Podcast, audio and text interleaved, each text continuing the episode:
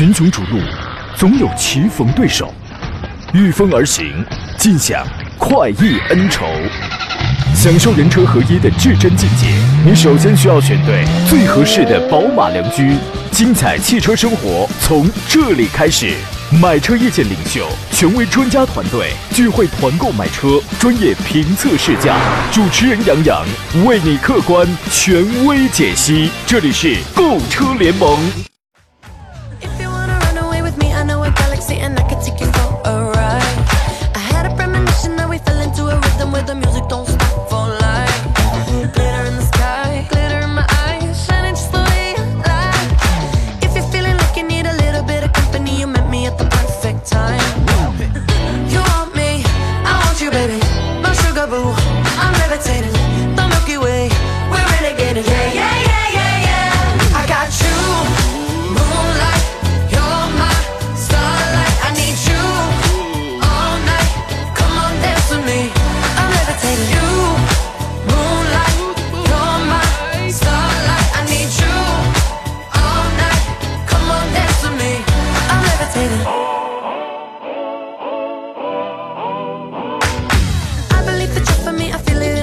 来，诸位，欢迎在礼拜五的上午时间如约收听山东交广此刻开始全省直播的专业汽车节目《购车联盟》，我是杨洋啊。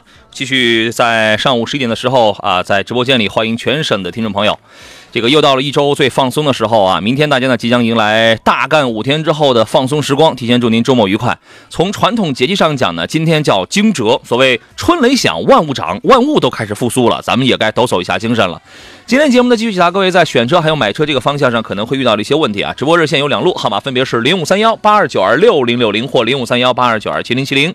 呃，有一些拿不定主意的情况，您欢迎跟我们共同来进行交流。另外呢，还有一些网络互动方式。第一呢，您可以通过山东交通广播的微信公众号来收听、收看我们此刻的音视频的双直播，可以发送你的这个问题。第二呢，您还可以通过杨洋侃车的微信公众号，侃大山的侃，第一个杨是木字旁，第二个杨是提手旁，杨洋侃车这四个字找到我的微信公众号，里边有各种这个菜单，想买买新车的、二手车啊，这个出售的等等啊，您都可以联络到我，然后给他发送进群两个字儿，呃，就可以加入到我的这个粉丝群当中来，我就在群里边啊。在短视频平台抖音啊、快手啊，还有这个喜马拉雅、这个来回听节目的话，您都可以搜索“杨洋侃车”这四个字，基本这四个字是全网的，你都可以找到我，好吧？今天做场宾呢是来自济南润华凯迪拉克的陈安庆陈老师，你好，陈老师。火，来，请导播来检查一下。抱歉啊，让各位的这个耳朵受累了。这个二十四节气呢，有的时候对于济南来讲的话，我感觉是没有什么效果啊。按理说现在它是春天啊，但是呢，我确实嗅到了一股夏天的这个味道。在看直播的朋友会发现，今天虽然我穿了一个长袖，但我真的是今天差一点啊，差一点就能穿短袖了，你知道吗？每次这个火热的时节一来到的时候，我就特别羡慕海边的朋友，我就特别想回家。啊，你们一个个穿的跟海尔兄弟似的，是吧？来看一下，今天陈老师你穿的有点像海尔兄弟吗？你好，陈老师，你好，杨洋，听众朋友们，大家好。觉得今天这个温度怎么样？嗯，我觉得有春天的感觉，挺暖和。何止是春天啊！你夏天嘛，对吧？你没有你你你小时候看过海尔兄弟吗？呃必须得看，看过是吧而？且是一直在追那个剧。就是 这个经典大作，就海尔兄弟，就是那两海尔秦岛，就是那两兄弟那个非常庄重、非常体面的着装，此情此景，你有没有很羡慕？嗯，怎么说呢？嗯，差不多了，是吧？感觉就快了要想还没看齐了。嗯，就快了啊！真的是好热呀！就所以每年一到了这个时候，就是特别羡慕济南以外的朋友，你知道吗？啊，这全省各地十里不同天，但你们那儿我觉得应该都比我们这儿舒服。给诸位留出呃酝酿具体发言的时间了，我们我们先说几个新车，先说一下这个小鹏啊，小鹏汽车宣布推出小鹏 P7 的后驱标准续航车型，一共有智享版、至尊版两款，呃两这两这两个版本最大的不同啊，它换了一个电池，它用的是磷酸铁锂电池，哎，这个活跃度啊、活性啊不是那么的强，但稳定性比较高。呃，补贴以后的售价呢，分别是二十二点九九万到二十三点九九万，NEDC 的续航里程可以达到四百八十公里，然后现在已经开始预售了，预计呢今年五月份会进行交付。同时呢，小鹏 G 3刚才说的是 P7 啊，P7 的后驱标航版，那么 G 3呢也在原来的 460i 的基础上还推了一个新版本，叫做 G 3的 460C。悦享版这个车补贴完之后是十四万九千八，预计今年四月份就开始交付了。那么跟这个老版本的 G 3的 460i 相比呢，第一是换了电池，也给你换成了磷酸铁锂电池了；第二换了一个低风阻的轮圈，其他的配置是完全一样的。NEDC 能跑四百六十公里。啊。呃，其实看得出来，最大的变化就是把这个三元锂电池啊，然后换成了宁德时代这个磷酸铁锂电池，也是宁宁德时代给你提供的啊。这个你比如说 P7 的后驱版是六十点二千瓦时的啊，它是这么一个状态啊。呃，对于换电池这个事儿，您是怎么来看？你觉得三元跟这个磷酸铁锂，就是如果是你的话，你会更愿意选择谁？嗯，如果是我的话，我可能选择磷酸铁锂的这种可能性比较大一些，为啥呢？因为相对来说它的活性，比方说相对来说差一些嘛，它会有它的优势，这是它的弱势哈。嗯可能冬天充电的时候要慢一些啊，或对者充电的这种充电容量可能差一些。对，但是它安全呀，它就是它比方说主要就是安全是吧？对，主要就是安嗯全。我觉得安全是第一位的。我看他们做过很多实验，你像嗯三元锂电池在受挤压的时候，或者受高温的时候，它一下就爆燃了。嗯，你像嗯磷酸铁锂这种电池的话，它快充快放的情况，况下，对吧？对，是，我觉得这是它的一个最大优势。而且你像特斯拉 Model 3，嗯它也在用这种磷酸铁锂电池，嗯说明它是满足了电动车的这种续航的需求了，是是吧？再有呢，它稳定性比较好一些。我觉得我不差那几十公里的续航，对或者几十分钟的充电时间。对，有人求技术，有人求稳定嘛。但是根据官方的这个描述呢，P7 即便是换上了这一组磷酸铁锂电池组的话，那么呃，首先它是一个后驱车啊，肯定保持了一贯的操控性跟这个加速能力，零百零百六点七秒。最高车速能跑到一百七十公里，呃，官方描述呢，采用直流快充的话，从百分之三十充到百分之八十，预计需要三十分钟。那也就是说，这个其实跟常规的主流的三元锂电池的快充的速度是一致的。那么采用交流慢充，由百分之三十充到百分之八十的话，大概需要五个小时。这个我还接触过，有那个慢充还需要十一个钟头呢。啊，这个睡一宿，你但凡充的晚一点，那还没那还没充满呢。有的反正七八个钟头，这个都是一个呃正常现象啊。呃，然后呢，配置方面，它作为一个新增版的车型呢，P7 的后驱标航版跟后驱长续航版本，除了在续航里程方面有所差异之外，其他在外观的长相、内饰啊，还有智能跟自动驾驶方面这些配置没有任何的区别啊，这个是没有任何区别的。包括新款也用了呃这个小鹏最新的 X 呃 Xmart OS 的一个车载智能系统，对吧？也有 X Pilot 两点五加这么一个版本的自动驾驶辅助啊，好吧，主要是换电池，然后售价降下来，有兴趣的朋友可以关注一下。另外还有一个车呢是沃尔沃呢，马上啊在今年秋天大家就能见到它家族旗下的首款轿跑 SUV，叫做 C 四零的 Recharge。呃，这是一个全新的 C40 Recharge 一这么一个车型，它呢是基于 X C 四零的纯电版打造而来的，是沃尔沃旗下的首款轿跑 SUV。这样来讲的话，它确实家族旗下是没有这一类车的。呃，这个车呢用的是 P 八沃尔沃 P 八的这个动力总成，两个电动机啊，每个电动机呢都安装在每个轴上，总功率大概能做到四百零八，能做四百零八左右啊，差不多。呃，加速能力是四点九秒就可以破百，续航里程是四百二十公里。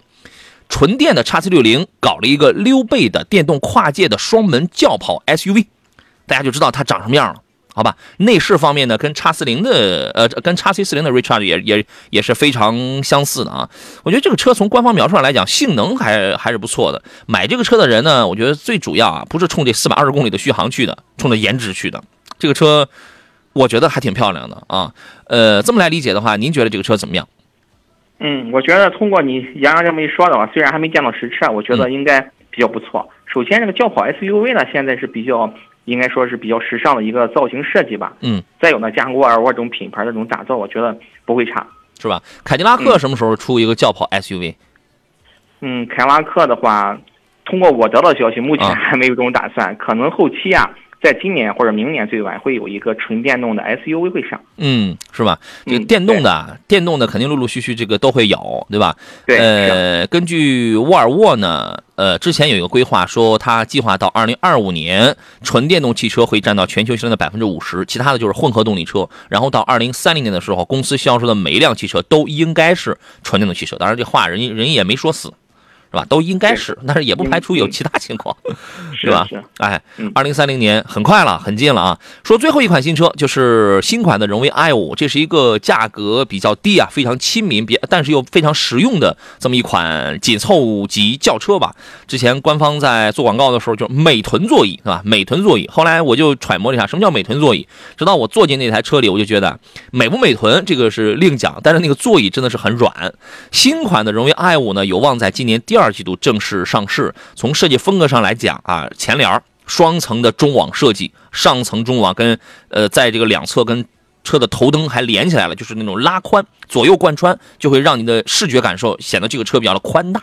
啊，这个是呃造型方面做了这么一个调整，然后呢，从内饰上来讲，我觉得也是更加强调年轻的这种设计风格了。我看到的照片是三幅的这个方向盘，还有一个全液晶的仪表，侧面还有一个十点二五英寸的一个悬浮的中控屏。是吧？还有一些荧光黄的这种饰条，跟 R 叉五 Plus 就是那种风格是差不多的，质感年轻态，在在这两个方面上是提高了。呃，心脏方面呢，肯定是上汽蓝芯的 1.5T 和1.5升两个动力。1.5T 呢，一定是配七档的双离合，我估摸着应该是干式的。1.5升的这个就是非常稳定，要么是五档手动，要么就是一个 CVT 的变速器。我曾经讲过，买这个车呢，其实最合适啊，就是买一个1.5升 CVT 版本的啊。我觉得动力属于是那种入门够用了。对吧？但是它又很稳定啊，这个是我的建议。这个车的市场表现怎么样呢？陈老师？嗯，像一上汽的一些品牌，我都比较关注哈，包括名爵啊和荣威啊都有关注，包括最早之前它上的 M I Max 八是吧？我也是对那款旗下的首款 MPV 是吧？对，都比较不错。我觉得还可以。就像买这款车的话，我我建议大家呢可以参考一下杨洋的意见哈。一点五升的发动机啊是非常的稳定，声音也非常小。再加上 CVT，它主打的就是平顺、安静、稳定。对，如果说你对这种驾驶的操控和乐趣有需求，对提速感觉啊这种推背感嗯比较喜欢，那你就选 1.5T 七速双离合。对主打的话，我觉得 CVT 1.5。对，那那那你如果对动力、对推背感这个很有追求的话，那你确实要买 1.5T 的这个双离合呢。现在应该至少有三代的进行优化了。原来开第一代 i6 的时候啊，那个时候那个那个顿挫感，那个干式双离合的顿挫感确实是比较明显的。但现在已经进入到第三代的这个优化了，应该说是确实是越来越好。但是你也不能说它一点都没有啊，它肯定不会像 CVT 变速箱那么的平顺。好吧，对，这个供大家来进行参考啊。好了，这三个车咱们就说完了，来看一下大家这个挑车买车的问题，如果遇到了一些选车拿不定主意的情况，可以在节目当中跟我们来探讨。直播热线是零五三幺八二九二六零六零或八二九二七零七零。另外，可以在山东交通广播的微信平台、杨洋侃车的微信公众平台都可以留言啊。我今天我没有开抖音直播，因为我来这个接班来上节目的时候时间就已经非常的紧了，留给我时间也不是很充裕，所以我就没有去打开啊。王强说：“杨老师好，新款的霸道大概什么时间买比较的合适？就新款的这个 Prado 啊。”这这个是一款呃，这个是一款变态保值的车，你很难去讲一年什么时候买是最合适的。而且现在市场终端的优惠不是很大。我身边也有朋友前两年的时候在卖一台二手车的时候，发现啊，他当年是四十四十来万买了一台新的三点五升的，结果卖的时候还多卖了好几万块钱，是吧？这个应该很难说什么时候能够有大的优惠啊。您您怎么看这个问题呢，陈老师？嗯，确实像杨洋所说的哈。这个霸道这款车确实出奇的保值，有可能是你这买了之后呢，嗯，逛两年之后基本不赔钱，这是很有可能的。我觉得还是关注一下市场行情吧，感觉什么时候，呃，多关注一下价格，哎，感觉这个价格可以入手了，我觉得就买就行。目前来讲，大的优惠没有。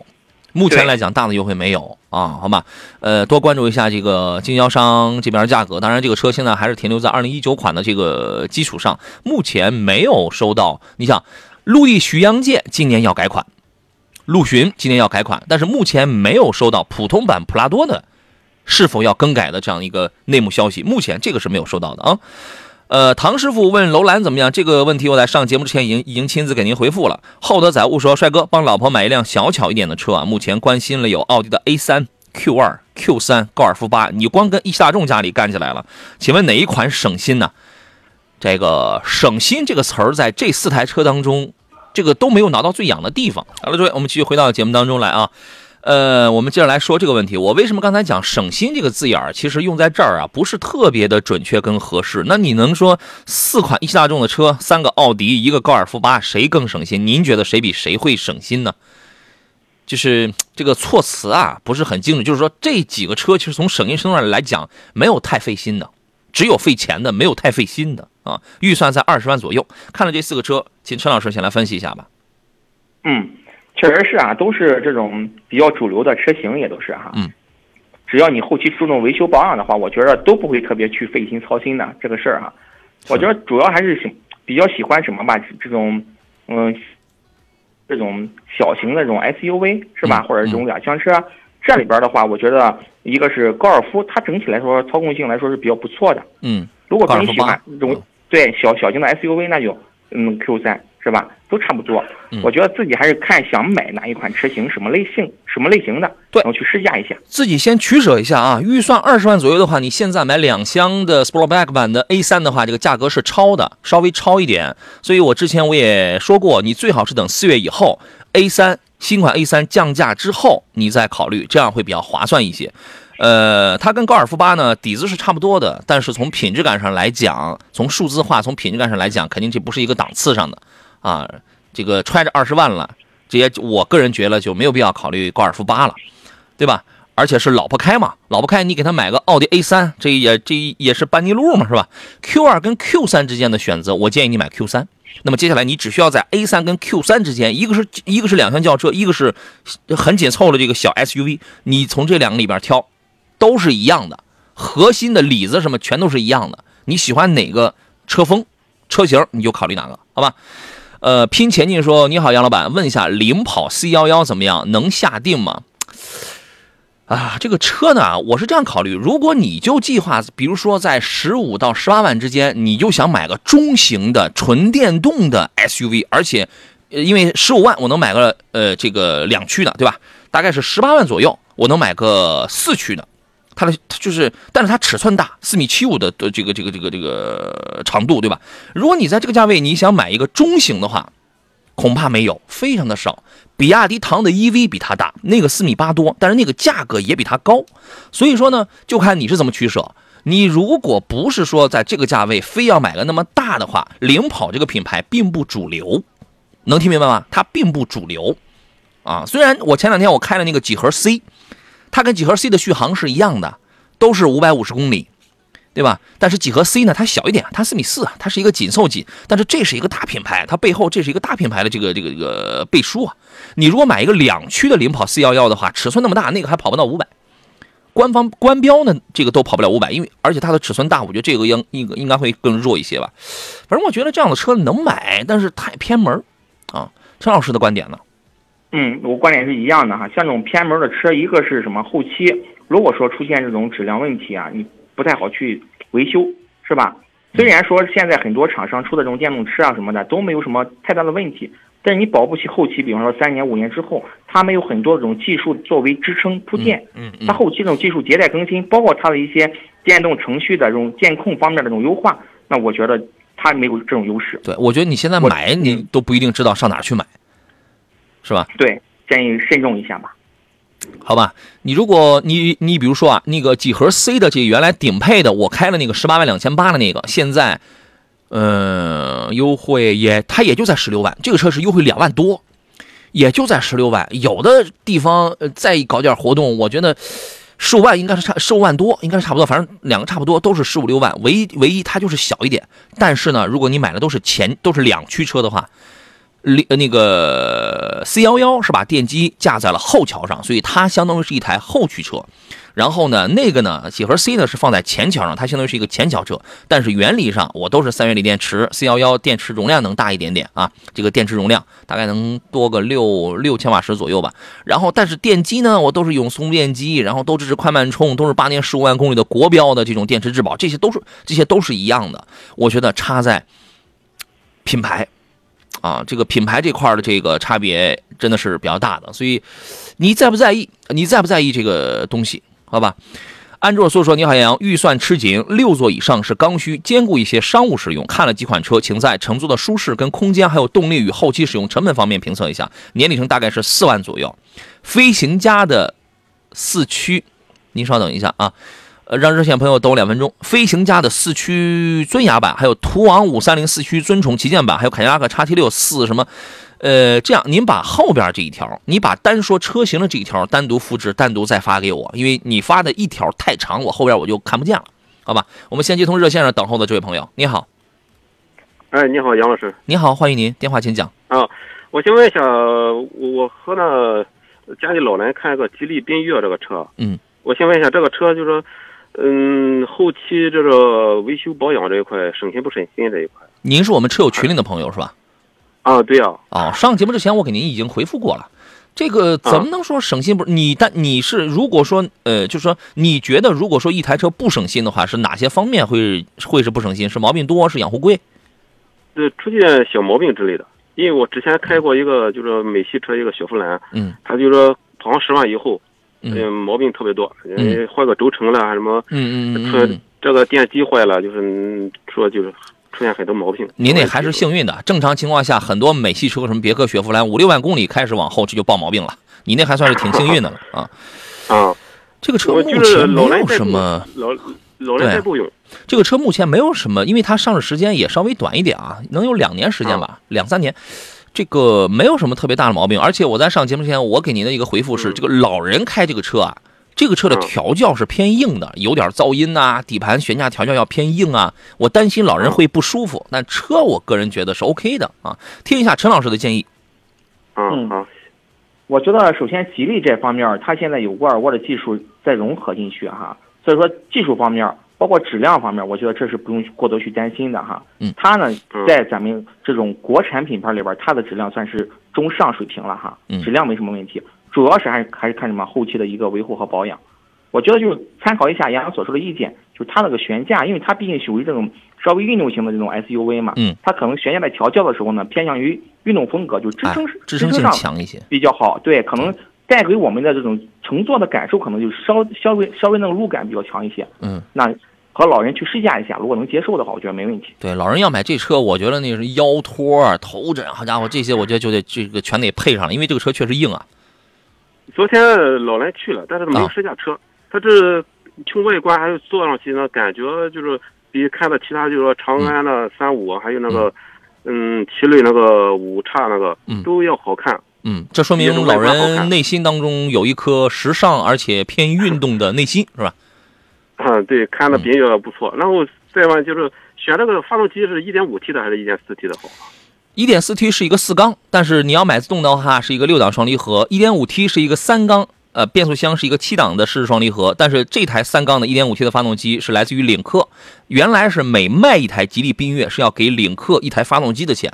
这个车如果是我买的话，我一定买这个一点五 T 的领这个吉利的三缸，因为这车我已经感受过了，我觉得没有问题。如果是我的话他们说，冬啊天的时候可能有点抖啊，是是是因为是因为三缸的原因吗？冬 冬天所有的车都抖，噪音都大。冬天的话，哦。因为天比较冷嘛，发动机呢它的温度没上来，燃油喷射没进入一个闭关状态，所以这个时候呢，不管是发动机的噪声也好啊，还是它的震动也好，所有的车像杨所说的都是一样的，它的噪音啊，包括排放的尾气都会稍微重一些。嗯，你如果是老人开啊，就是说以求稳为主，我也不需要什么很好的动力，我也不需要有什么这个这个这个这个这个很好的什么发动机的技术含量。我拿一个 1.4T 的多点电喷的这么普普通通的发动机，我也能用的话，我觉得你就买个 1.4T 的。但是如果是老人说，哎，我还想要一些动力，因为你140几马力跟170几马力，它是感受是完全不一样的嘛，对吧？然后变速箱也不一样，然后人家后边那个一点五 T 还是个缸内直喷的。发动机技术，这既既动力很好，然后油耗这还差不多，是吧？嗯，嗯，说是老人嗯就看了他他预预算是八九万，反正这个车吧，就是说嗯算下来就差不多。哎，然后对动力吧也没什么要求，就是接孩子送孩子在县城里。嗯嗯，其他的就是就是最担心的就是后期，就是一个是品牌吧是国产车吧，嗯就是担心就是后期的这维修，就说一些省心不省心的，就就就这就这个事情。啊，这个你不用担心，这个你不用担心。这个选选的还是挺准，嗯就是没有没有跑偏。如果是跑偏，嗯咱们选的那种比较杂的那种国产牌子，我当时我就不会嗯建议你买了。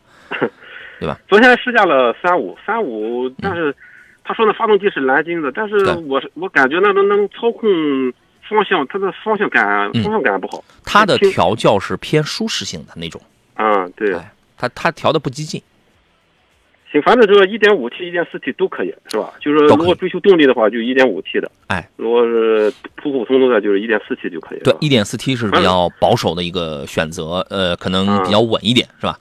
嗯，反正这两款发动机都都很成熟，是吧？哎，可以，没有问题。啊，行，平常我也经常听，每天都会重重听你的节目，嗯反正嗯嗯嗯听听着挺好，OK，挺支持支持杨老师的。好的，好的，谢谢。嗯，啊，您再比较一下好谢谢，好吧？好嘞，再见啊，好好嘞，拜拜啊。嗯好。其实男孩说，个人感觉吉利缤越绝对是十万左右的小钢炮。其实它的定位就是它就叫小钢炮嘛，就是吧？它就叫小钢炮的啊。然后啊，拼前进是问刚才领领领领跑四幺幺的那位，他说超棒的详解，strong，感谢啊，您客气了。呃，安卓素呢，把他看的那几个车又再次又发了过来啊。他刚才讲六座以上是刚需，兼顾一点商务用途嘛。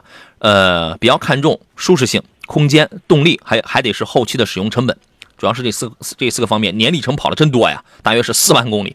呃，有这么三个车，一个是飞行家的四驱尊雅版，一个是途昂五三零啊，五三零啊，这个 V 六的四驱尊崇旗舰版，还有个是凯迪拉克 XT 六的四驱铂金运动版。啊，这三个车，呃，陈老师，您是什么意见呢？嗯，我觉得既然买到这个价位的话，我觉得途昂的话就可以直接把它 pass 掉了。嗯，主要在雷克和凯拉克里边选。因为途昂是里边唯一的一个不是豪华品牌的是吧？嗯，对，嗯。然后凯拉克的话，我觉得既然能买到四驱铂金版了之后，它的我觉得性价比是比较高的，包括整体配置啊，嗯还有后期一个养护成本呀，嗯。这个车维修保养真不高哈，嗯，做一次小保养的话是一千来块钱，嗯你像现在很多咱国产的，包括很多这种合资品牌的增压车型，小保一次也得五六百块钱左右哈，嗯嗯这正常保养。嗯我觉得它的后期使用成本来说，相对于林肯来说还是低一些的。嗯，油耗怎么样？后期的稳定性怎么样？嗯，通过目前来来看的话哈，我们接触 X 七六的话已经有一年多的时间了哈。嗯。目前来看，嗯，客户反映的油耗啊，高速的话可能在个七八个，嗯。市里的话可能在个十二到十三个，根据路况不同，它油耗可能有点差别。嗯。综合起来的话，十一个左右吧，十到十一个，嗯。这是大多数车主的一个水平。嗯，后期的嗯这质量方面品控质量，嗯。呃品控方面也没什么大的问题。嗯，可以。啊，都比较稳定的，也没有说呃有批量性的这种问题啊，嗯嗯或者厂家的这种召回啊，嗯这个是没有的。好，嗯可以，那可以侧重一下这个，可以看一下，好吧？呃，然后航天的问题是杨洋大师，这个不叫大师，顶多就叫师傅、伙夫、师傅。脸大脖子粗，不是老板就伙夫，我属于后者。哈，问有没有六到七万好一点的电动车接送孩子？有啊。首先呢，瞄准这个目标，就在这个价位区间啊。我我的就是您甭管在哪个价格区间，我的建议第一要选大品牌。主流的大品牌，因为这个在你的无论是车本身的后期、前期质量、后期技术研发、技术更新上，它有保障。第二一个售后方面，绝对有网点儿、有服务、有保障。呃，好吧，我们先进广告，回来之后呢，来说一下，给您推荐两款车。群雄逐鹿，总有棋逢对手；御风而行，尽享快意恩仇。享受人车合一的至臻境界，你首先需要选对最合适的宝马良驹。精彩汽车生活从这里开始。买车意见领袖，权威专家团队聚会团购买车，专业评测试驾，主持人杨洋为你客观权威解析。这里是购车联盟。来，诸位，十点三十三分，叫欢迎继续回到星期五山东交广为您进行直播的购车联盟的节目当中，我依然是杨洋，还剩半个小时，遇到了选车还有买车想找人来聊一聊啊。呃，来寻求点这个共同探讨的这种意见帮助啊，您都可以参与到我们的这个节目当中来。直播热线是零五三幺八二九二六零六零或零五三幺八二九二七零七零。另外呢，还有我们开通了很多的这个网络互动参与的方式啊，山东交通广播的微信公众号啊，在音视频的双直播您随便留言就可以了。然后呢，还有在那个杨洋侃车的这个微信公众号上啊，您都可以来留言，而且给杨洋侃车的公众号发送进群两个字，可以添加到我的这个粉丝群里面来啊。有新车、二手车方面这这个需要的，都可以在这里边登记留言信息给呃给我，我我们有相应的这个菜单栏汇总给我就可以了。呃，抖音呐、快手啊这些平台，您都可以搜索“杨洋侃车”啊，直接跟我们来进行交流。安卓苏说四万的里程不算多呀，哈哈，好家伙，对我来说已经够我开三到四年的了啊。他说我开了辉昂一年能干到快六万了，不得不感慨生活真不易。希望广大车友在新一年里共勉，加油，对，平安，加油啊！座上宾呢是济南润华凯迪拉克的技术总监陈安庆，陈老师，你好，陈老师。你好，杨洋，听众朋友们，大家好。我们先回复一下刚才航天的那个六七万的电动车的问题，然后来接通热线啊。六七万的这个电动车往往都是比较小型的，侧重于两厢的那种，这种是最多的，是吧？有一些可能是主流大品牌的这个电动车吧，卖的没没这么便宜啊，有有的真的是挺贵啊，至少都十几万了，是吧？呃，您能想到有什么样比较优秀的产品呢？能想到的就是宝骏，再有便宜点的话，五菱这些这些车呢，我觉得都是一些销量比较不错的。关键你这个太便宜了，太便宜了，啊你他揣着六七万块去，他能他能买三台，能买两三台，是吧？嗯，那这个位置这个价位的话，我觉得挺尴尬。嗯如果说再稍微那个那个资金啊、再充足一些的话，或者多准备点儿的话，嗯你像十万左右的话，这个级别的话，或哎十万出头，就很多可选择的这种呃大的品牌的这种对，相对多一点啊。严重了。这个我能想到有两款，真的是就想来想去，这两款都我都开过的，而且是比较优质的。第一个是长安新能源那个奔奔 E Star，奔奔 E Star 呢，它刚上了有国民版，但国民前两天呢，这个我一呃这个我家人的一个朋友，家人的一个朋友，然后刚刚找我买了这台车子，然后他当时他去看说还有个国民版三万来块钱。我说资金紧张吗？他说不紧张。我说那你就买那个原来最早的什么心动版跟新悦版，因为所谓那个便宜的三万来块钱的这个国民版，肯定在配置做工啊，包括续航里程上它也它也不一样。您的这个预算刚好够，刚好够啊，我觉得这个用不了。买你买完保险什么，你这个刚好啊，这都是正好了。这个车为什么推荐呢？第一，尺寸够大，实用性比较强。当然，它也没有特别大，它也是一个两厢的一个微型的，就是那种东西啊。后备箱四百多升，我觉得正常用是 OK 的，而且它的后排是可以放平，几乎是纯平，稍微带一点点这个倾角。二一个呢是这个车的性价比比较高，前后四轮都是盘刹，然后呢全系给你标配有很多什么胎压监测，呃胎这个胎压监测、车身稳定系统、电子手刹、双联屏，这些都挺好的。对吧？这个这这个它都是很实用的。如果你买的是个配置比较高一点的车型上，然后又开始这个给你有一些什么倒车影像啊，这个这个等等等等吧，这个车你可以看长安奔奔的 E Star，还有一个是什么江淮的 IE 六 E，你可以看个青春版。这两个车跑都是跑三百公里，都是三百呃 NEDC 的呃理想状态都是三百公里稍微出点头。就这两个车有一个共通的一个点是什么呢？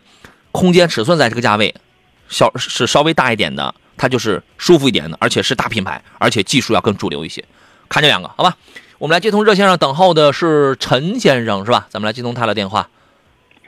邢先生，啊，你好，邢先生，啊，你好，你好，欢迎您，请讲。你好，主持人，我问一下，然后我买了一辆车，然后买了一辆车之后吧，他那个合格证，然后他老是说让呃厂家没有给他，嗯，那怎么办呢？厂家没有给他，还是银行没有给他合格证？厂家这个这个这个跟厂家有什么关系啊？这个多长时间了？当时合同是怎么签的？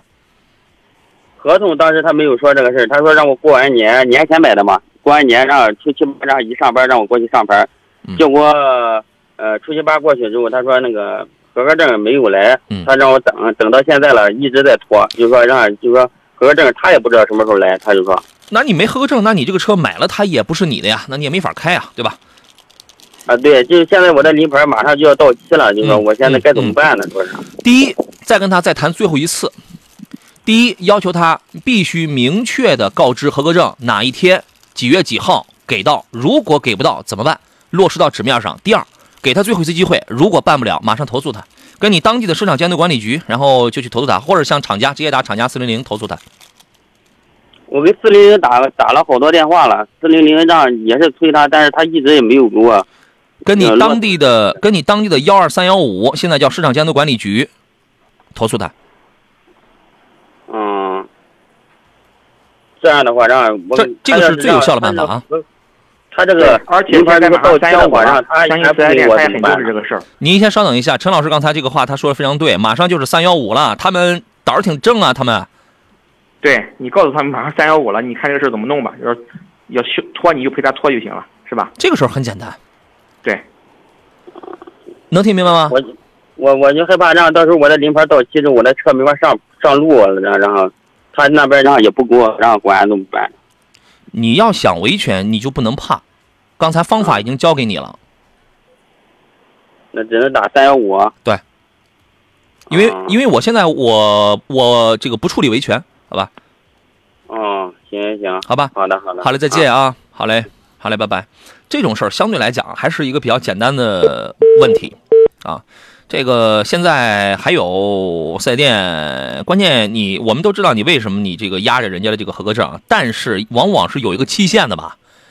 这这个听这个听听上去好像得有好几个月了吧？得嗯，估计快一个月了吧？听这么一说，太过分了。年前对啊，太过分了。那那人家这个买你个车，这是干什么？就帮你完成销量、完成任务的呀。这样的经销商，我跟你讲，太扯淡。我刚才我也忘了问问你什么品牌、哪家四 S 店了。我跟你讲，强烈的去这个曝光它，好吧？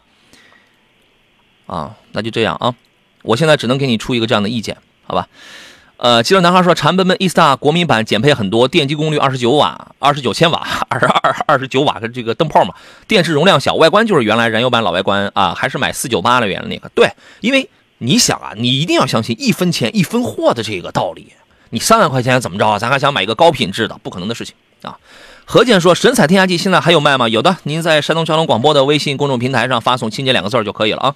我要插播一个活动，三月六号就是明天是吧？明天下午的一点啊，请各位关注这样的一个活动：Jeep 新新指南者。”新济南者哈，新锐城市实力 SUV 十三点九八万起，在明天下午的一点呢，我将受邀做客 Jeep 品牌的视频直播间，我将和 Jeep 新指南者一起带你领略济南文化之美，探享美食之味。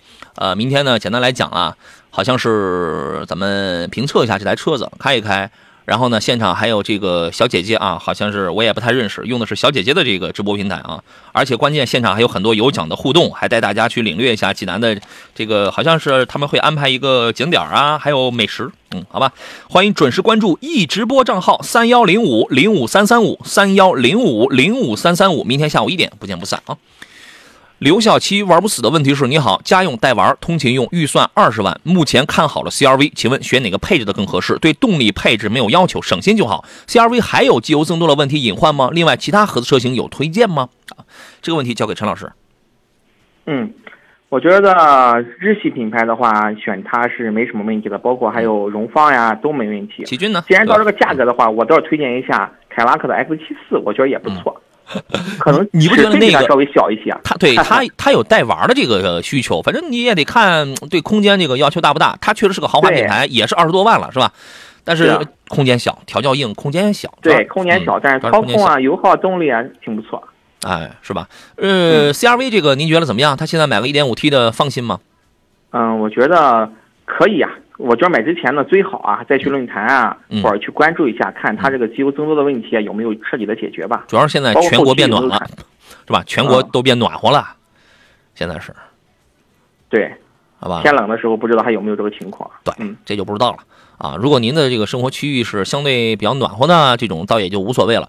买哪一个配置呢？我建议啊，CRV，呃呃，如果里程比较大的话，你可以或者说是对于这个行驶的静谧性啊、品质感有要求的话，你可以使使劲儿买个混动版啊。但是如果不买混动版，买买那个燃油的话，请从两驱都市版这个配置开始往上买，含这个配置，因为从这个配置开始，CRV 的真正配置才能好一点。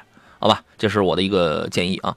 行者的问题是七座 SUV，平时自己开，七座是应急用啊，最好是自吸啊，自吸空气的，空间大一点，动力没有要求，十五到三十万之间。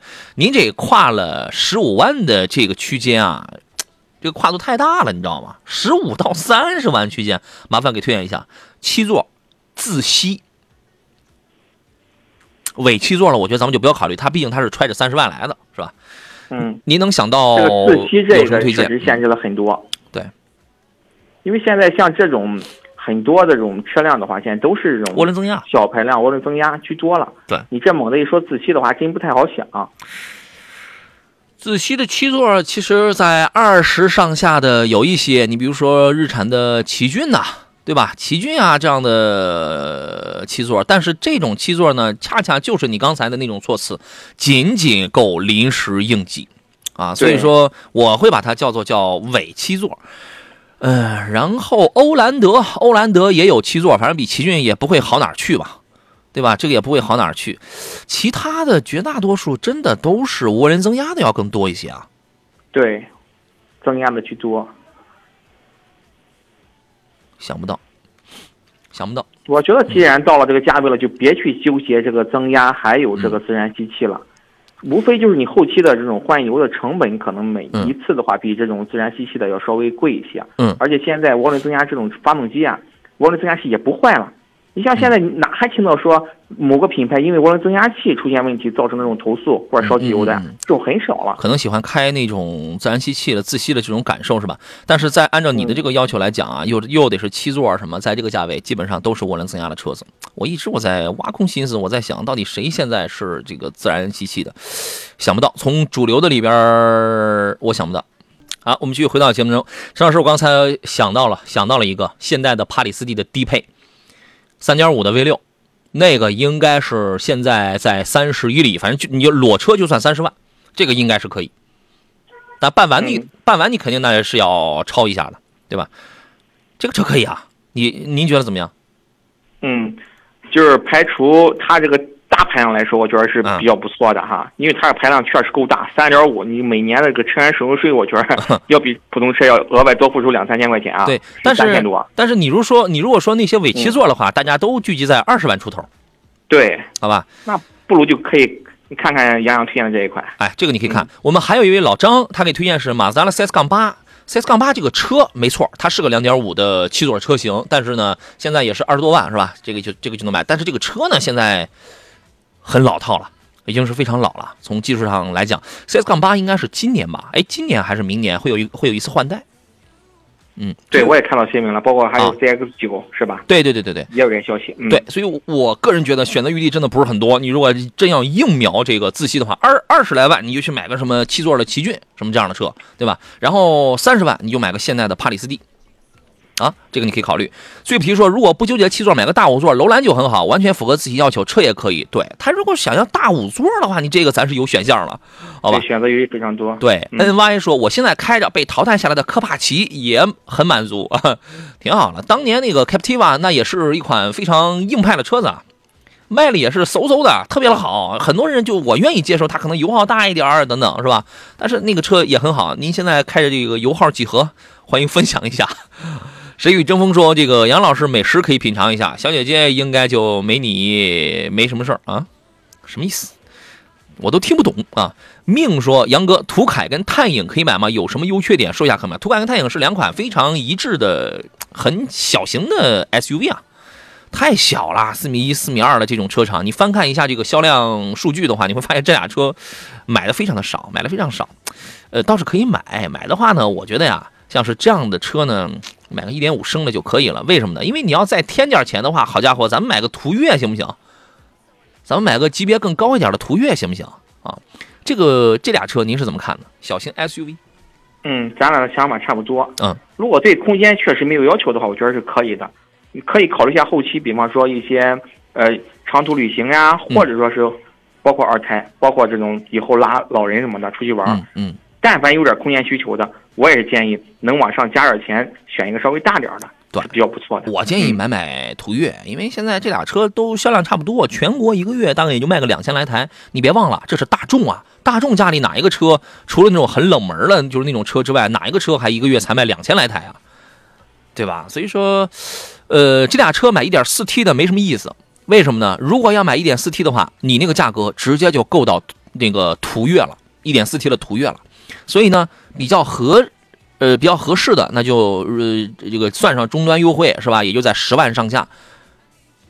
而且你又不愿意去买那个做工低廉的捷达，捷这个捷达子这个那个子品牌捷达啊，所以说买这个是可以的。但是空间小，舒适性很一般，用料成本也一般。什么扭力梁的非独立后悬架呀，什么这就是几乎没有什么太强的舒适性可言吧？啊，这个买个一点五的，我觉得是可以的，好吧？呃，Captiva 的车主给我们提供说是油耗市区十四，高速十一，有事儿七座应急，没事儿五座开着也也不错。反正开的不多的话，油耗十四啊，你那个如果你一年就一万公里，您那个油耗十四的跟人家那个油耗十一的，好像也没差出多少钱来，对吧？开心就好，开对吧？开心就好啊。越来越不会过日子了。呃，行者说：“谢谢各位老师，不要自然，不要自吸空气了，买汉兰达吧，哈。呃，买汉兰达，你对你汉兰达，你三十万这个加吧加吧，你这三十万倒是可以拿一个配置，你可以拿，但是那个配置真的不是多高啊。你如果要买涡轮增压的大五座车的话，那就好家伙，那就有很多选择了，好吧？冠道行不行？URV 行不行？对吧？锐界行不行？甚至你揣着三十万，你还可以看二线豪华品牌降价降下来的呀，对吧？这个凯迪拉克 XT 五行不行？沃尔沃 x C 六零可不可以？选择余地那就多了去了啊！往事梦如沙说，汉兰达、途昂、探险者该如何来选择？还是说呢，我等一等新一代的汉兰达，不着急用车，二胎七座，这个是刚需，要求是省心，不换车了。我觉得你以后要是不换车了的话，考虑常年持有，常年持有，甭甭管它配置有多么糟糕，你还得买汉兰达。甭甭管它配置有多么糟糕，但是新一代汉兰达你可以等啊。但是两点五的那个混动，我建议还是要慎重一些。两点零 T 的这个排量是没有变的，动力也不会有变化，主要是配置跟颜值方面有微调。出来之后还得加价，你等还是不等，由您定。啊，根据他的这个要求，省心不换车了，您会怎么选择呢，陈老师？嗯，我选的话，我也会选汉兰达。嗯，确实省心，而且这个车买了之后，基本上心里比较会舒服一些哈。嗯虽然会加点钱，但是它保值率提高，嗯这是它的很大的优势，稳定性也比较不错。然后就是这个混动这套动力总成的话，目前来说，呃，咱们接触的不是特别多哈，包括它应用的这种技术来说，我觉得没有什么大问题。嗯，但是呢，也要经过市场之后啊，观察观察看看。嗯嗯嗯，如果说你想，比方说想先体验，我觉得就是直接可以先订车了，嗯没问题。我怎么听上去您这个话像是先体验后购买的这个 潜台词？可以。先去关注一下这套混动的系统，包括它的这种有没有在别的日系车上出现的问题，是吧对？丰田混动现在确实是有问题的关注关注。对，丰田混动现在确实是有问题的，好吧？这个，但是也备不住，你新款汉兰达出来之后，它如果偷偷改良的话，那这个就皆大欢喜啊。它如果不呢，对吧？萝卜快乐不洗泥，它如果不呢，是吧？安卓苏说：“我刚练手开的是菲亚特的五百啊，那辆车比 Smart 好开不了多少啊，是 Smart 快出电动了啊，二十多万啊。这个记者男孩说，油耗十四升又能如何？一公里只不过八毛钱而已，不止吧？十四升油啊，呃，你是按现在油油价算的吗？我怎么觉得如果是十四升油的话，我没有详详细计算啊，但我这样一猛的这样一想，我觉得十四升一公里得一块多，哎，反正都差不多啊。居临天下说说一下红旗的 H 7吧，红旗 H 7呢，通常会被用作啊、单位用车，或者或者说是商务用车啊，也有人拿它就是你说比较有怀旧情节啊、啊，这种中年的朋友也有拿它作为一个普通家用车的啊，有有 3.0T 的、2.0T 的，也有 1.8T 的啊。我的建议是这个车呢，呃，当然双双十八会有一个杠杠啊，但是如果是您个人用车的话，2.0T 买买 2.0T 的旗舰版，我个人觉得这个配置比较舒服啊。一点八 T 的配置真的是比较简陋啊啊！这个车您觉得怎么样？嗯，像 1.8T 的话，大多数是公车在用哈。哎咱自己用的话，像杨所说的，可以考虑到两点零 T。嗯，而且从去年整个红旗的市场表现来说，确实非常抢眼哈。嗯嗯红旗的销量去年来说确实非常高。上升的嗯这个这个车呢，就是油耗大一点，保值不行。油耗为什么大呢？因为目前呢，红旗在旗下主力 SUV 当中已经换装了 8AT 的这个变速器，但是在轿车这一块呢，呃，依然还是呃，在如果你看的是3.0版本的话，六缸的话，人家给你换一个湿式双离合，除此以外呢，都给你用非常老套的 6AT。这个变速箱也导致了呃经济性的比较差。啊，所以说这个车经济性可能会差一点。另外呢，保值会非常的一般，啊，保值会非常一般吧。反正就使劲开呗，就就这个这个多开几年吧。目前也没有爆出有什么大的负面问题来，啊，舒适性啊、商务派啊这些都是可以，非常庄重啊。你比如说我花个二十多万啊，我花个二十多万买一款，呃，这个国产的很大气的这样的车子的话，这个车是可以考虑的。反正你就多开几年啊。呃，我的建议是从旗舰版这个配置往上买啊。呃，张伟说，长期持有建议汉兰达这个车保值啊，对，就是买房子是最保值的，对吧？呃，天天说你好，老师，请评价一下锐界 Plus 家用小毛病多嘛？准备长期使用，看中了二豪，就是两驱豪锐是吧？二豪。呃，现在是这样啊，原来早些年的时候，大家在买车的时候经常会关心小毛病多吗？小毛病多吗？现在来讲啊，只要咱们选到了一定价位的，就是你只要咱们不图便宜，买到一定价位的这个车的话，然后呃品质啊、品牌啊也都很主流的话，基本上这个有一些小毛病，但是也不是说天天那种。呃，如果遇到这种情况的话，那真的就是很寸的那那那种概率。也有，但是很粗的那种概率。现在的车更多的是一个什么情况呢？上来就就给你来个大毛病，上来就来个大哎的，，确实是，嗯要对，可能就是厂家在装配或者什么时候这个地方有问题，立马就会显现出来。其而且有小毛病的话，对对，很少有了。哎，其实细节工艺它是往上走的，它是提高的啊。呃，锐界的 Plus 这个车，您是怎么评价呢？嗯，我觉得也比较不错。嗯嗯，可以，看中了就买，没问题。可以买。这个车呢，就是经常会有人拿它跟汉兰达来比，比汉兰达的油耗高一点啊，养护费用稍微高一点。但是我还是那话，有的经销商会做，会送你好几年啊，什么多少多少这个保养。